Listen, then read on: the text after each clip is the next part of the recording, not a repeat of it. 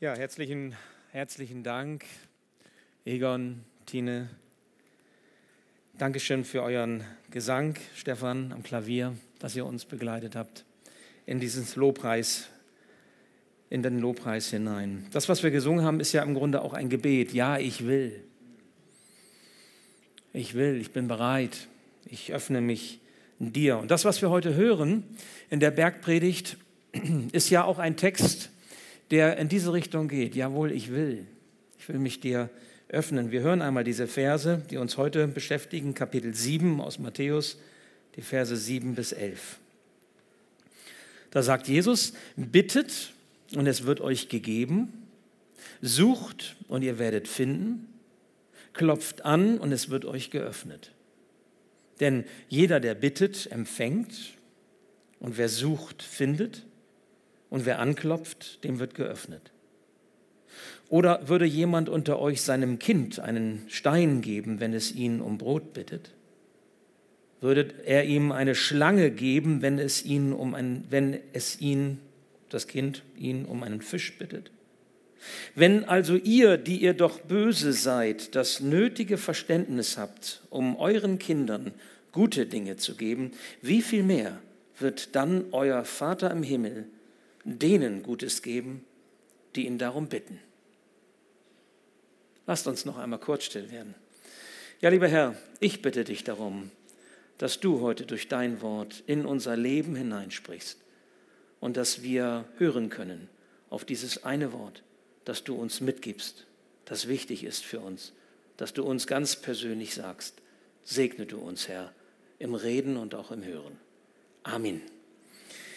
Ja, über diese Predigt, über dieser Predigt steht die Überschrift das Gebet, das Gott hört oder eben er hört. Das Gebet, das Gott erhört. Und zunächst der erste Punkt, vielerlei Gebetserhörungen. Als ich so dieses, diesen Text sah, über den heute zu predigen ist, so in unserer Reihe in der Bergpredigt, habe ich mich total gefreut, weil ich super gerne über dieses Thema mit euch nachdenke. Ich sage euch auch warum. Weil ich glaube, dass jeder von euch seine Erfahrungen mit dem Gebet hat. Ich behaupte jetzt einfach mal, es sitzt niemand hier heute Mittag unter uns, der noch nie in seinem Leben gebetet hätte. Egal für wie fromm du dich hältst, egal ob du dich als äh, besonders christlich bezeichnest oder nicht, ich sage und ich glaube, jeder hat schon irgendwann einmal eine Form, eine Art des Gebetes gesprochen. Das heißt, wir können anknüpfen an das, was Jesus hier sagt. Und wir können miteinander uns quasi auf eine kleine Reise begeben, hinein, ich sage mal eine Reise ins Land des Gebetes, was das eigentlich bedeutet und was Jesus uns hier zuspricht. Vielleicht ist das Gebet bislang nicht für, für dich so eine Art Kraftquelle deines Glaubens, vielleicht noch nicht eine Kraftquelle deiner, deiner Gottesbeziehung. Das kann ja sein. Ich meine, wirklich, ich sag mal, so hingegeben zu beten. Manchmal kann es vielleicht auch sein, ihr seht hier oben, die Mitarbeiter stehen, die Praise-Leiter oder andere, die Moderatoren und die beten so vollmundig und du denkst vielleicht, oh, wenn ich das auch könnte oder, oder warum kann ich das nicht oder warum ist mein Gebet so, so ganz anders, ja, so, so stümperhaft dagegen. Wisst ihr, ich sag mal, mit Gott inbrünstig zu reden ist nicht unbedingt eine Naturgabe. Das kriegen wir nicht in die Wiege hineingelegt. Aber jeder, jeder von uns wird zumindest diesen Notruf nach oben, diesen Schrei in den Himmel oder vielleicht auch so dieses, ich sag mal, feine kleine Gebet, die, die gestammelten Worte im Herzen kennen, wo wir Gott unser Herz irgendwie ausschütten, irgendwie rufen, irgendwie bitten und das ist auch so ein Gebet des Herzens, das sich manchmal formt. Ja, Gott ist oft nur ein Gebet weit von uns entfernt. Und dann gibt es auch diese Erfahrung. Übrigens eine Erfahrung, die auch diejenigen aus ihrem Leben kennen, die sich vielleicht für besonders fromm halten. Wenn sie ehrlich sind, würden sie es vielleicht auch zugeben. Nämlich diese Erfahrung, den Eindruck, den wir manchmal haben, dass wenn wir beten, dass das Gebet irgendwie nicht so ganz durchdringt. Das ist dann so ein bisschen so, wie wenn das Gebet an der Zimmerdecke hängen bleibt. Kennt ihr das? So das Gefühl, ich, ich habe ein Anliegen, aber ich weiß gar nicht, kommt das an? Hört Gott? Nimmt er sich das zu Herzen?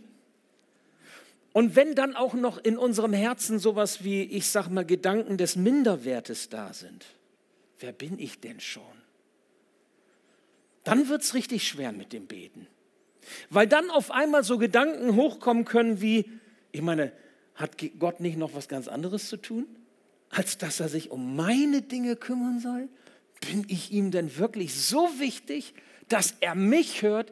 Da gibt es die Klimakatastrophe, die Pole schmelzen, da gibt es Krieg, ja, da gibt es äh, europäische und globale Probleme. Und warum soll er sich denn um mich kümmern?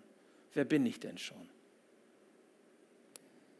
Wisst ihr, ich sage euch gleich zu Beginn, wovon ich tief in meinem Herzen überzeugt bin, wirklich überzeugt bin. Und ich möchte euch meine Überzeugung richtig so zusprechen, dir meine Überzeugung zusprechen. Ich bin überzeugt davon, Gott hört jedes deiner Gebete. Wenn es ehrlich ist und nicht nur so dahingeplappert. Und noch mehr, er erhört deine Gebete auch. Er erhört deine Gebete auch. Und ich bin deshalb davon überzeugt, weil der Gott, an den wir als Christen glauben, der sich uns in seinem Sohn Jesus Christus offenbart hat, weil er uns personal begegnet, nicht als Idee, nicht als, als Dogmenlehre, nicht als Institution, sondern als Person. Als Person. Gott möchte in dein Leben hineinkommen, in dein Leben hinein sprechen. Er möchte dir begegnen als Person, als ein echtes Gegenüber. Von du zu du, von ich zu du oder wie soll man sagen. Als Person ist Gott auf Beziehung hin zu uns aus. Als ich da so drüber nachdachte in der Vorbereitung der Predigt, kam mir auch nochmal in Sinn, so was in den ersten Kapiteln der Bibel steht. Da ist ja von der Schöpfung die Rede.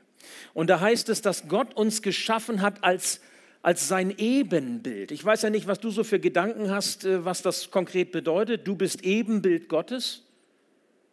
Als Mensch, als Mann, als Frau, du bist Ebenbild Gottes. Als großer, als kleiner, jung und alt, wie auch gesund, krank, traurig, fröhlich, du bist Ebenbild Gottes. Was heißt das denn eigentlich? Dieses Zelem Elohim heißt das im Hebräischen oder Icon tu also Ebenbild Gottes. Das heißt, dass Gott uns auf Beziehung hin angelegt hat. Was gehört zum Wesen einer funktionierenden Beziehung dazu? Also ihr Frauen, ah, ich soll nicht immer so diese Geschlechterdinger machen, hat mein Sohn gesagt.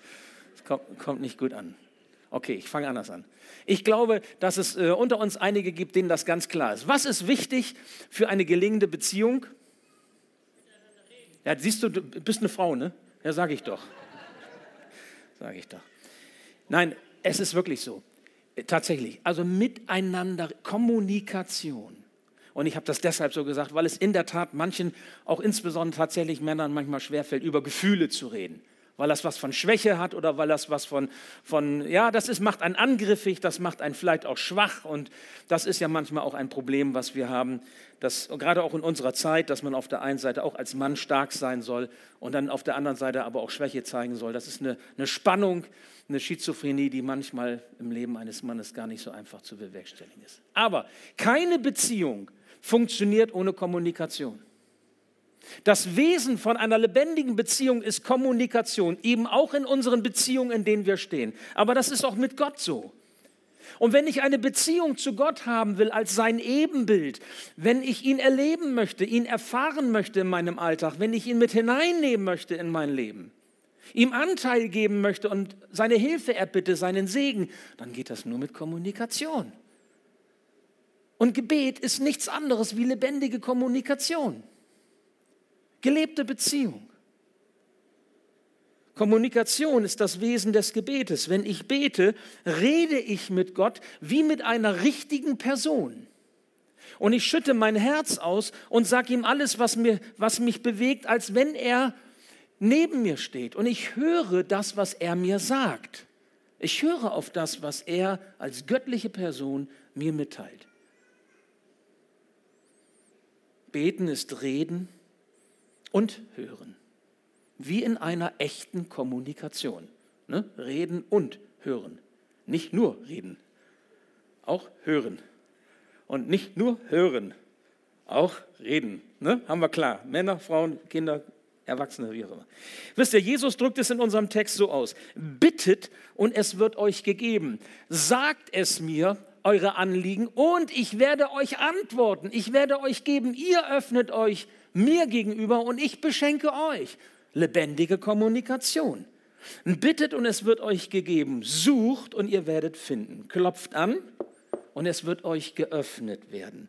Denn jeder, der bittet, empfängt. Und wer sucht, findet. Und wer anklopft, dem wird geöffnet werden. Gott will also gerne geben.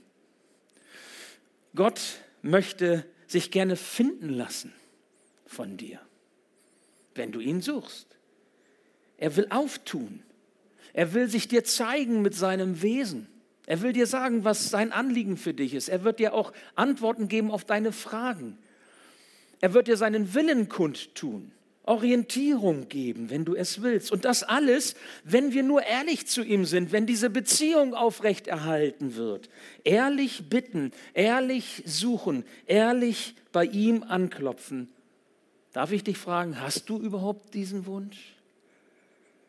Dass Gott dir ganz persönlich Antwort gibt? Vielleicht kann man ja auch so ganz allgemein religiös sein. Da gibt es irgendwie so was Göttliches über uns. Und es gibt mehr zwischen Himmel und Erde, als was wir erklären können. Aber wisst ihr, das ist noch lange keine persönliche Beziehung. Gott ist oft nur ein Gebet weit von unseren Herzen entfernt. Solange wir mit unseren Fragen, mit unseren Zweifeln, mit unseren Anliegen, mit unseren Gedanken, vielleicht auch mit unseren Ängsten nur vor ihm sind, ihm zugewandt bleiben. Er gibt Antwort. Es gibt im Alten Testament, wir haben diese Stelle im 10 Uhr Gottesdienst einmal gehört, auch so ein, ein Wort, was Gott dem Propheten Jeremia aufs Herz gelegt hat. Und dieser Prophet Jeremia sagt dieses Wort dem Volk Israel. Und wenn man das hört, achtet mal auf den Wortklang. Da sagt Gott durch Jeremia am 29. Kapitel, ihr werdet mich anrufen und hingehen und zu mir flehen und ich will euch erhören. Ja, ihr werdet mich suchen und finden, wenn ihr von ganzem Herzen nach mir verlangen werdet. Und ich werde mich von euch finden lassen, spricht der Herr.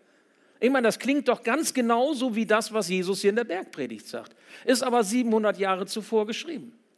Das heißt, das, was dem Volk Israel verheißen ist, dass Gott sich finden lässt, wenn sie wirklich mit ehrlichem Herzen sich ihm zuwenden, das nimmt Jesus hier auf und sagt, das gilt auch euch als Nachfolger Jesu. Das gilt euch als Christen, das gilt euch als christliche Gemeinde. Nun habe ich gesagt, dass Gott unsere Gebete hört, dass er auch unsere Gebete erhört, und zwar immer dann, wenn sie aus einem aufrichtigen, aus einem ehrlichen Herzen kommen. Nun kann das natürlich die Gefahr in sich bergen, dass mancher denkt, ja, das ist ja wie ein Wunschautomat. Ne? Tust du oben das Gebet rein, drehst nochmal irgendwie, Hebel und dann kommt unten die Erfüllung raus. Also du betest für eine gute Note in der Mathe-Klausur, hast aber nicht gelernt. Betest um Erfolg im Beruf, betest um viel Geld, schöne Frau, schönen Mann, brave Kinder oder überhaupt Kinder, friedliche Eltern. Also ja, du kannst um viele Dinge beten, das kennen wir. Die Frage ist eben, wie funktioniert das? Wir dürfen nicht die Zusage, dass Gott Gebet erhört, verwechseln damit, dass wir meinen, dass Gott immer genau das antworten muss, worum wir bitten. Das uns gibt, was wir erbeten. Gott und auch das Gebet ist kein Wunschautomat. Manchmal antwortet Gott anders als von uns erbeten. Manchmal hat er ganz andere Dinge mit uns vor, als wir denken. Und manchmal sagt er ganz schlicht, Nein, so nicht. Vertrau mir. Da ist der Wunsch nach schneller Heilung von Krankheit. Das Gebet um Lösung vielleicht in einem zwischenmenschlichen Konflikt, den es gibt, Spannungen in einer Beziehung. Da geht es vielleicht um Prüfungen und, und Klausuren, Examina und wir beten. Da ist der Wunsch um Kraft und Trost und Hoffnung in Trauer. Da ist das Gebet für die Eltern, für die Geschwister, das Gebet für Kinder, für Enkelkinder, für Freunde. Wisst ihr, und manchmal ist es vielleicht auch einfach nur der Wunsch, Herr, bitte lass doch die Sonne scheinen und schöne warme Tage uns genießen betet der eine. Und der andere betet, Herr, lass es endlich regnen. Damit es nicht so trocken ist und die Ernte nicht kaputt geht, betet der andere. Habt ihr euch auch schon mal gefragt, wie soll Gott denn handeln? Was soll er denn jetzt tun? Was ist dein Herzensanliegen? Was trägst du Gott vor? Die einen so, die anderen so. Die Latte unserer Wünsche wenn wir die jetzt mal so zusammentragen würden, zusammenschreiben würden, ich glaube, das wird ein langer Einkaufszettel. ja? Also die Latte unserer Wünsche, ja, die ist lang, auf die Gott nun angemessen zu antworten hat. Nicht wahr? Der eine so, der andere so. Der eine hat dies, der andere das. Wisst ihr, wir sind im Glauben an Jesus Christus Gottes Kinder. Er ist unser himmlischer Vater. Das ist uns zugesagt. Das besingen wir hier mit diesen wunderschönen Liedern, wo wir so mitgenommen werden. Das hören wir, das, das erfahren wir vielleicht auch so im Miteinander. Wir sind Gottes Kinder, so wie wir sind, geliebt von Gott und er ist unser himmlischer Vater. Und wir dürfen mit allem zu ihm kommen, mit allem, was uns bewegt, was uns auf dem Herzen liegt. Doch lasst uns nicht so vermessen, und ich sage das mal so pädagogisch, auch nicht so verzogen sein, dass wir meinten, wir könnten besser beurteilen, was für uns gut ist als Gott. Jemand sagte einmal, Gottes Antworten sind immer weiser als unsere Gebete. Gottes Antworten sind immer weiser als unsere Gebete darf er dein Vater sein und du bist sein Kind. Dann darfst du ihm vertrauen. Und zwar vertrauen darauf, dass er zur rechten Zeit auf rechte Weise so antwortet auf dein Gebet, wie es für dich gut ist und auch für die gut ist, die es mit betrifft oder mit denen du zusammenlebst. Er übergeht deine Wünsche nicht. Er vernachlässigt sie nicht, er ignoriert sie nicht, sie sind ihm nicht egal und er wird dir auch antworten. Doch solange, bis er das tut, bleibst du dran an ihm, dran am Gebet. Und das ist der zweite Punkt. Dranbleiben am Gebet. Ich möchte dir, möchte dich ermutigen, wirklich ermutigen, dran zu bleiben, nicht aufzugeben, wenn es um deine Anliegen geht. Auch nicht dann, wenn du warten musst. Auch nicht, wenn du in Krisen gerätst. Auch nicht, wenn du dich manchmal fragst, Herr, wo, wo bist du eigentlich? Warum spüre ich dich jetzt nicht so oder erlebe dich nicht so, wie ich denke, wie ich es brauche? Wenn du am liebsten verzweifelt sein möchtest, wenn du denkst, Gott ist nicht da, Gott ist fern, gerade dann bist du in deinem Vertrauen herausgefordert. Ihr Lieben, das ist nicht anders wie in unseren Beziehungen auch. Wenn der eine durchhängt und in einer Krise ist, dass man in Beziehung bleibt, dass man sich nicht trennt, damit man dem anderen zur Seite stehen kann, auch auf rauen Wegen für ihn da sein kann. Das brauchen wir in unseren Ehen, in unseren Familien, in unseren Freundschaften. Nicht wegzulaufen, nicht hinzuschmeißen, nicht aufzukündigen, sondern da zu sein, dran zu bleiben. Damit gibst du dem anderen die Chance, dir zur Seite zu stehen und dich zu begleiten. Bleibe dran an Gott. Gib ihm die Chance. Bleibe du dran. Bleibe, gib, dass er dranbleiben kann an dir und zur rechten Zeit auf seine Weise antwortet. So ist es mit deiner Gottesbeziehung auch. Es ist nicht anders. Du wirfst ihm deine Gebete vor die Füße, weil du ihn brauchst und weil du dranbleibst an ihm. Du läufst nicht einfach so weg, du kündigst die Beziehung nicht auf, du bleibst im Vertrauen zu ihm, auch wenn dein Vertrauen manchmal nur ganz klein sein mag, angefochten sein mag. Der bekannte englische Prediger, Referent und Schriftsteller Oswald Sanders, John Oswald Sanders, sagte einmal, beten ohne zu glauben, beten ohne zu vertrauen, ist genauso wie wenn man versucht, mit einem stumpfen Messer zu schneiden. Großer Arbeitsaufwand ohne Erfolg. Die Arbeit, die durch beharrliches Gebet ausgeführt wird, hängt von unserem Glauben ab. Euch geschehe nach eurem Glauben, heißt es in der Bibel, nicht nach eurer Anstrengung. Ich möchte dir eines mitgeben. Wenn du in dieser Weise mit dem Gebet unterwegs bist, und das sage ich so ein bisschen mit einem zwinkernden Auge, aber es muss auch gesagt werden, beten ist gefährlich, weißt du das? Beten ist deshalb gefährlich, weil es kann passieren, wenn du betest, dass Gott genau das, worum du bittest, auch tust. Ich weiß nicht, hast du das schon mal erlebt? Du betest und so prinzipiell glaubst du auch, dass Gott das kann. Bist ja fromm, ne? Aber du glaubst nicht, dass das tatsächlich sofort passiert.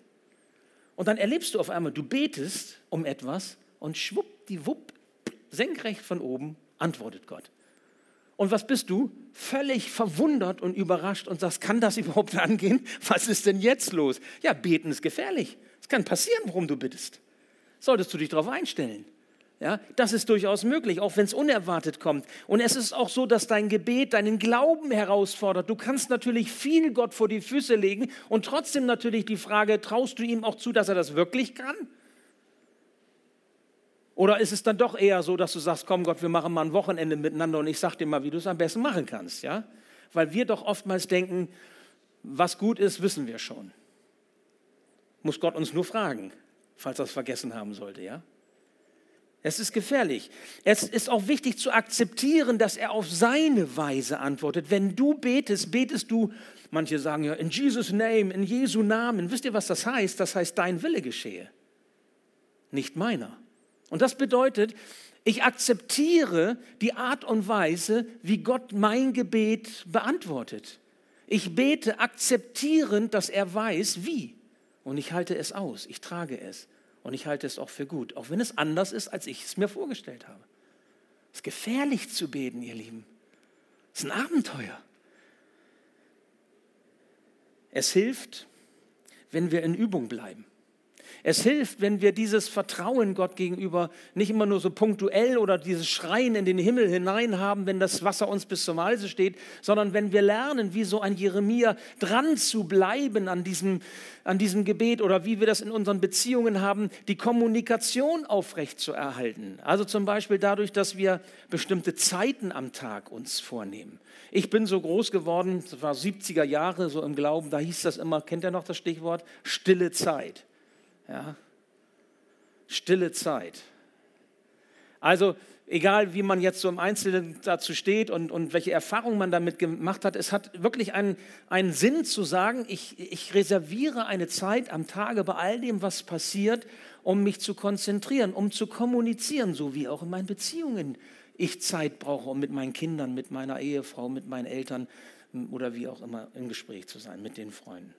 Das ist wichtig. Ähm, es gibt ja auch die Möglichkeit, in der Gemeinde so etwas zu nutzen. Ich finde toll, dass hier in der Gemeinde Menschen zusammenkommen, um zu beten. Matthäus ist schon immer eine betende Gemeinde gewesen. Ist für mich übrigens auch mit ein Grund dafür, dass wir so viel Leben hier haben und so viel Lebendigkeit haben, weil hier nicht nur geredet wird, sondern auch mit Gott geredet wird und gehört wird, was Gott sagt. Das ist Gebet, haben wir ja gesagt, Kommunikation.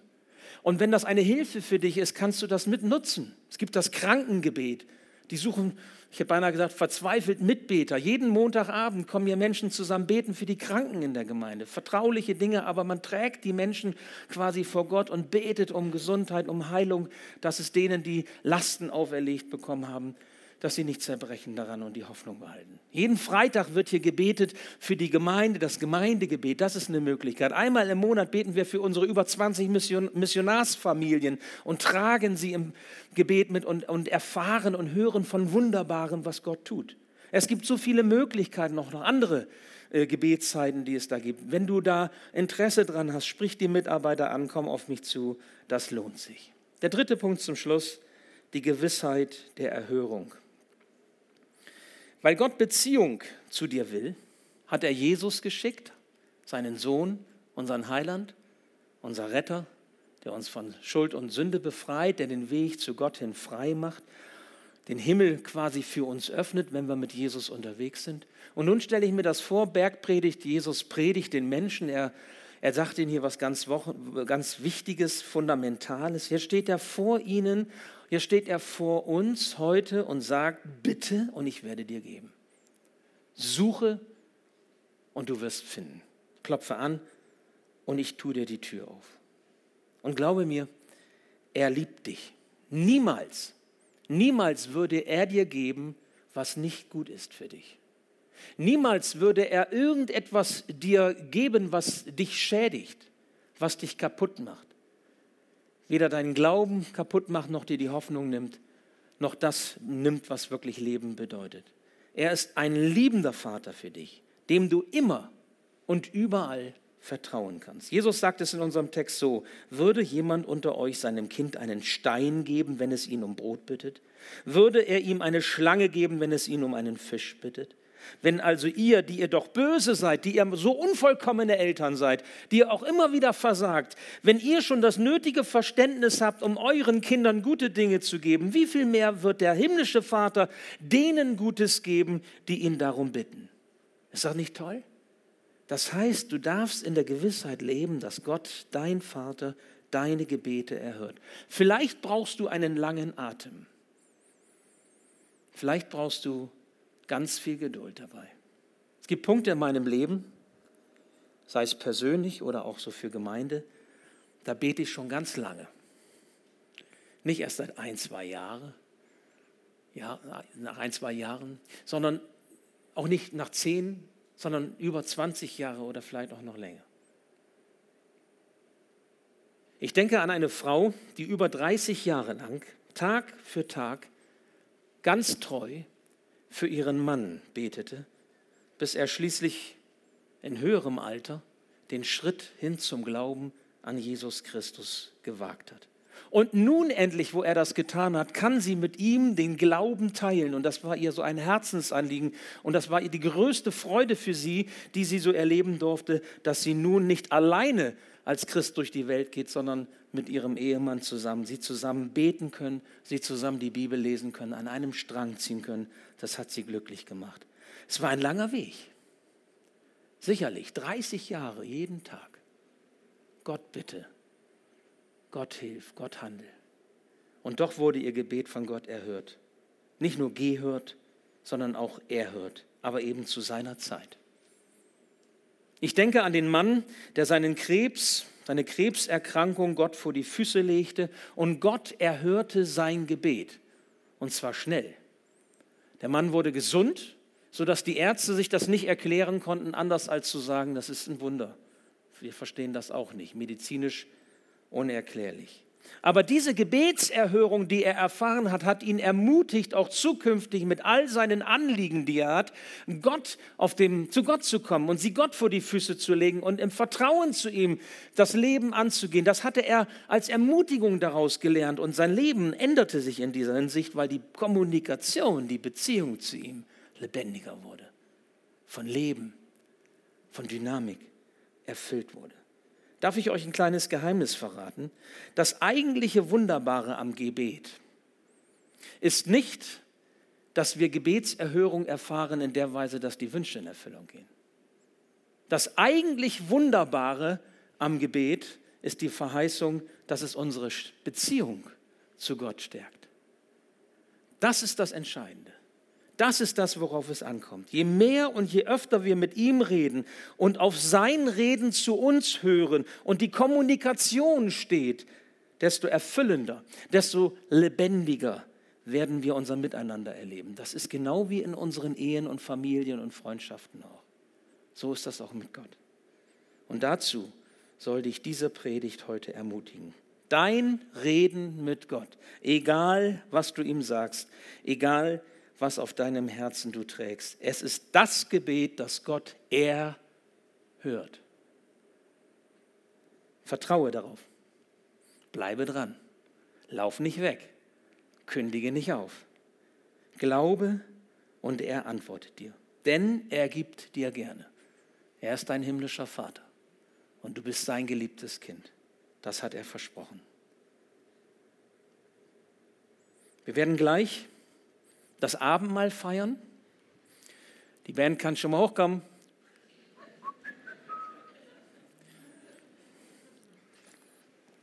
Wir werden gleich das Abendmahl feiern. Und wenn wir das Abendmahl feiern, dann ist das genau eigentlich das, was dran ist jetzt, zu sagen, jawohl, ich möchte in diese Kommunikation wieder rein. Ich möchte Vertrauen lernen. Ich möchte meine Anliegen nicht einfach nur selber mit mir herumschleppen oder vielleicht Menschen sagen, die mir auch nicht helfen können, sondern ich möchte sie Gott vor die Füße legen. Ich glaube, dass Gott kann. Und ich glaube, dass er auch Antworten gibt, zu seiner Zeit auf eine gute Weise. Ich vertraue darauf, ich bleibe dran. Und du kannst das sagen, wenn du zum Abendmahl gehst, weil Gott möchte dir begegnen im Abendmahl. Jesus selbst schenkt sich dir durch Brot und Wein. Das ist eine ganz, äh, ich sage mal, ganzheitliche Erfahrung. Das ist eine, eine geistliche Erfahrung, die wir machen, wenn wir das Abendmahl zu uns nehmen. Ich möchte dich nur um eins bitten dass du, wenn du ihn so quasi betend suchst, dich ihm betend nahst quasi, also quasi in Kommunikation, wie wir es gehört haben, dann mach's ehrlich. Weil bei Gott zählen immer nur ehrliche Entscheidungen. Gott zwingt keinen.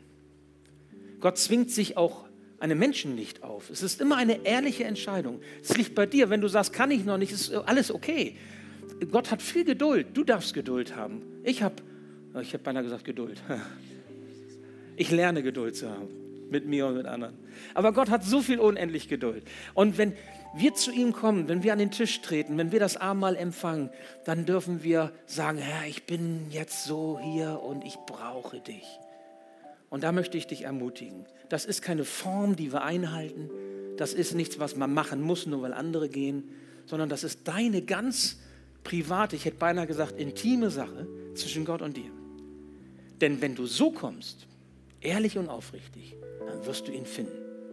Dann klopfst du an und dann suchst du ihn und dann wird er in dein Leben treten. Das hat er versprochen. Das sagt nicht ich, weil ich das jetzt hier prophetisch jetzt irgendwie dir äh, aufs Herz binden will, sondern weil er es versprochen hat. Und ich glaube, dass Gott Wort hält. Und darum sage ich das. Und jetzt können wir noch einfach mal kurz still werden. Und ich möchte dann auch die Einsetzungsworte sprechen. Ich gehe mal jetzt hier runter. Ihr könnt mich aber sehen, wenn ihr wissen wollt, wo ich bin. Ich bin hier unten und möchte das Abendmahl quasi dann auch so einleiten. Und dann haben wir die Gelegenheit, wenn die Band spielt, auch zu den Tischen zu kommen. Es sind vier Stellen, Ausgabestellen. Wir geben Brot und Saft, also es ist kein Alkohol, den wir beim Abendmahl heute austeilen. Und wir feiern dieses Abendmahl, ich sage es an der Stelle eben, in Form der Intinktio, das heißt, ihr bekommt die Oblate, ihr nehmt die Oblate und taucht die in den Kelch ein in den Saft. Okay? Habt ihr Brot und Wein. Also nicht aus dem Kelch zu trinken. Aus hygienischen Gründen machen wir das so mit Eintauchen. Ihr taucht es ein und nehmt die Oblate zu euch. Lasst uns still werden und zunächst einmal beten. Ja, lieber Herr, wir wollen dir danken. Wir danken dir, dass du die Tür weit aufgemacht hast und wir so kommen können, wie wir sind. Danke, Herr, dass wir ehrlich sein dürfen vor dir, dass wir uns und auch dir nichts vormachen müssen, wir dürfen kommen und mit allem, was uns bewegt, dürfen wir vor dich treten und sagen, Herr, hier sind wir, beschenke du uns. Gib du uns Vergebung, gib du uns Hoffnung, Zuversicht, neue Kraft. Du kannst auch sogar Wunder tun in unserem Leben, Herr, weil, weil du die Macht hast. Und wir bitten dich einfach darum, dass du in unser Leben hineinwirkst. Auch wenn wir Brot und Wein empfangen, dass es uns stärkt in dieser Beziehung zu dir. Und dass es unsere Liebe zu dir lebendig macht. Und unsere Kommunikation lebendig macht. Herr, schenk du uns diese neue Dynamik, Herr, dass wir wieder gerne auch dich aufsuchen und gerne unser Herz dir ausschütten, auch im Gebet zu dir stehen, Herr, damit wir nicht nur mit dir reden, sondern auch hören auf das, was du uns sagst. Danke, Herr, für die Gemeinschaft miteinander und auch mit dir. Danke für diesen Gottesdienst und danke für dein Wort.